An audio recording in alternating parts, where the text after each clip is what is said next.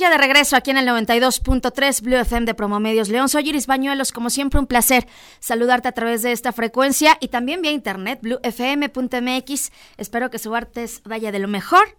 Y como cada semana, hay comentario, siempre directo, duro y a la cabeza. Iván Omar Plasencia, vamos contigo. Iris Auditorio, muy buenas tardes. Con el gusto de saludarlos como todos los martes. Y este martes en especial, porque está calientito el tema, me gustaría hacer una reflexión respecto a los plantones que se realizaron en tanto en la Ciudad de México como aquí en la Ciudad de León de los taxistas tradicionales. Mucho se ha dicho, mucho se ha escrito, mucho se ha criticado, sin embargo me gustaría atacar este problema desde otra óptica, la óptica del trabajador tradicional, del volante, del taxista, que lleva toda la vida dedicado a esto y que ahora ha visto bajar sus recursos de manera alarmante, considerablemente, por lo que ellos califican como competencia desleal, que son las famosas plataformas extranjeras. Y precisamente eso están culpando, que ya no son como antes, porque la tecnología los rebasó, porque una aplicación vino a hacer lo que las direcciones de transporte municipales y estatales no habían podido hacer en su historia, sin importar el presupuesto, camionetas nuevas, vehículos nuevos, uniformes, papelería, gastos administrativos, nómina. Una aplicación vino a ser algo que los mismos conductores tradicionales deberían de estar peleando para tenerlo. ¿Qué hace la aplicación que no hacen las direcciones ni las secretarías de transporte? Simple y eh, revisa, monitorea tanto la calidad del vehículo como la calidad del servicio que presta eh, el transportista de personas, o como le llaman ellos, el transporte ejecutivo. El punto es que parando la circulación, haciendo enojar a la población que todos los días tiene que, igual que ellos, romperse el lomo para llevar el pan a la mesa y que encima les toque un plantón, porque ellos están manifestando porque quieren que regrese el pasado, pues creo que no es la forma de atacarlo.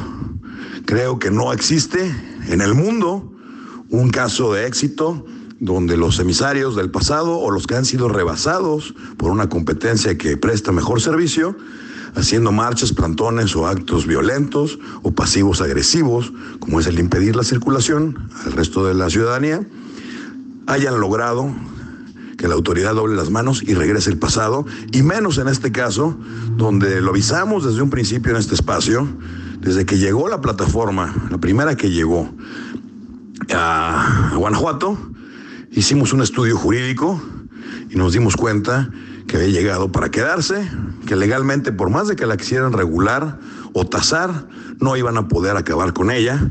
Hicimos también mención que uno de los principales problemas de los vehículos de servicio público taxis tradicionales son que eran el fondo de retiro de varios políticos o que se estaban varios este, líderes sindicales o gente detrás de los líderes sindicales eran los que acaparaban los permisos. La mayor parte de los conductores no son los propietarios de los vehículos que trabajan, como lo dice la ley, como es el espíritu de la ley estatal, que estas personas pueden aspirar a ser los dueños de su vehículo, y sin embargo, en la práctica eso no se daba. Trabajaban para alguien más, que por lo general tenía vínculos con los políticos o con los expolíticos. Llega una plataforma, le da la oportunidad a un conductor, le pone un sistema de calificaciones donde se han dado casos que si la calificación del conductor, otorgada obviamente por los usuarios de ese mismo conductor es alta, hasta las mismas oficinas, las mismas plataformas, le avalan créditos para que saquen el vehículo y lo trabajen. Eso nunca lo pudieron hacer. El punto es que no es que se resignen a que no se va a poder, porque en el mundo no se ha podido, ni con marchas, ni con plantones, ni con legislaciones, ni con diputados de su lado, ni regalándoles 100 concesiones a cada diputado para que regulen, es ilegal. Por encima está la Constitución, por encima están las garantías individuales, y legalmente no van a poder parar un servicio entre particulares que se ponen de acuerdo como cualquier contrato de prestación. El punto es que a problemas modernos, como es el caso, se necesitan soluciones modernas. ¿Qué se recomienda? Uno, lo han dicho, pero lo, no han dicho cómo, pues que mejoren su servicio. No se trata de que mejoren su servicio, se trata mucho más allá que eso. Que hagan reingeniería en el sistema de trabajo de los taxis tradicionales. Si el gobierno los quiere apoyar como es su obligación, debería eh, implementarles también mecanismos de calificación, de control de tarifas, de control de rutas, utilizando las mismas este, herramientas tecnológicas con las que la competencia los está rebasando por todos lados. O sea, existen las plataformas, no son caras, los mapas de, de satelitales son gratis, o sea, no cuesta ningún trabajo empezar a hacer la competencia, combatir el fuego con fuego, vaya. ¿Por qué? Porque aquí en China, con las reglas del mercado, las reglas del capitalismo, son las que predominan por encima del gobernante en turno, por más proteccionista que quiera ser. Y las reglas del mercado es que el mejor se lleva la mayor parte del pastel.